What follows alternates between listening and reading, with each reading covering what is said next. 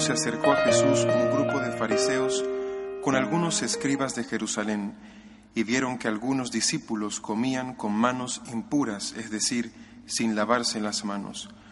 Los fariseos, como los demás judíos, no comen sin lavarse antes las manos, restregando bien, aferrándose a la tradición de sus mayores, y al volver de la plaza no comen sin lavarse las manos y se aferran a otras muchas tradiciones de lavar vasos, jarras y ollas.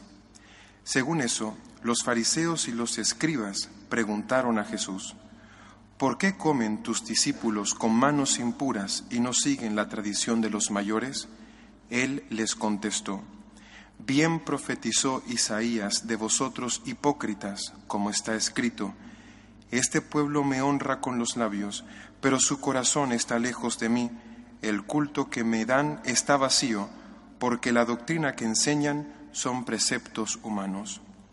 Dejáis a un lado el mandamiento de Dios para aferraros a la tradición de los hombres. Y añadió, anuláis el mandamiento de Dios por mantener vuestra tradición. Moisés dijo, honra a tu padre y a tu madre, y el que maldiga a su padre o a su madre tiene pena de muerte. En cambio, vosotros decís, si uno le dice a su padre o a su madre, los bienes con que podría ayudarte los ofrezco al templo, ya no le permitís hacer nada por su padre o por su madre, invalidando la palabra de Dios con esa tradición que os transmitís, y como éstas hacéis muchas. Palabra del Señor. Una vez más encontramos a Jesús haciendo una corrección, una corrección eh, de profundidad, no solamente externa, de aquellas enseñanzas que tenían los judíos de su época y que en parte por lo menos habían sido recibidas de Moisés y después había habido muchos añadidos, porque Moisés hacía ya muchos siglos que había muerto. Y como ya os he dicho en otras ocasiones, a mí lo que me preocupa no es la interpretación literal del Evangelio, me parece bastante clara, sino la interpretación defectuosa, eh, malintencionada, que hacen algunos de este y de otros textos evangélicos similares. Jesús lo que va a decir es que primero tenemos que dar culto a Dios con el corazón, pero que ese culto del corazón tiene que transmitirse a las obras, a obras de amor al prójimo por amor a Dios. Esta es la enseñanza del Señor. Pero no dice Jesús que no haya que tener un culto externo, eso es lo que algunos interpretan. No dice Jesús que la liturgia, por ejemplo, se pueda hacer de cualquier manera o que no haya que tener normas de higiene. En este caso eran eh, normas de higiene que afortunadamente los judíos, como un pueblo muy bien educado, eh, cumplían. No dice Jesús que tengamos que ser unos cerdos, unos cochinos, que no haya que lavar los platos, que no haya que limpiarse los dientes, no es eso lo que dice Jesús.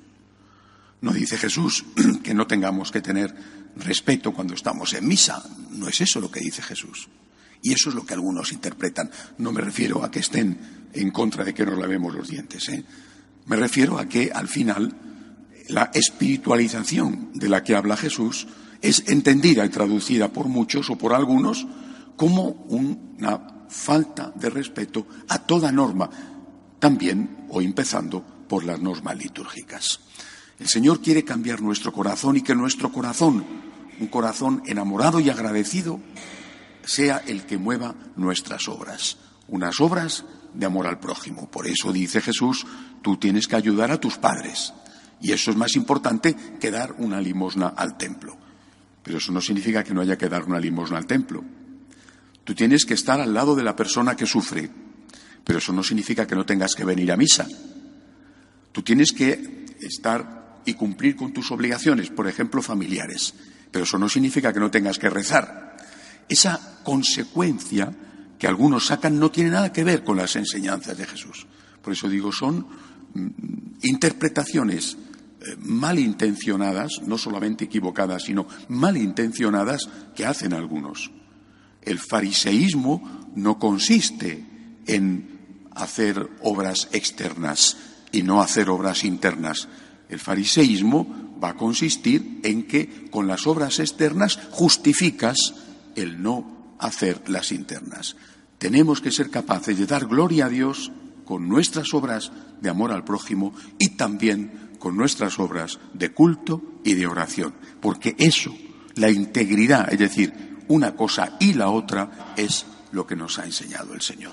Que así sea. De pie, por favor.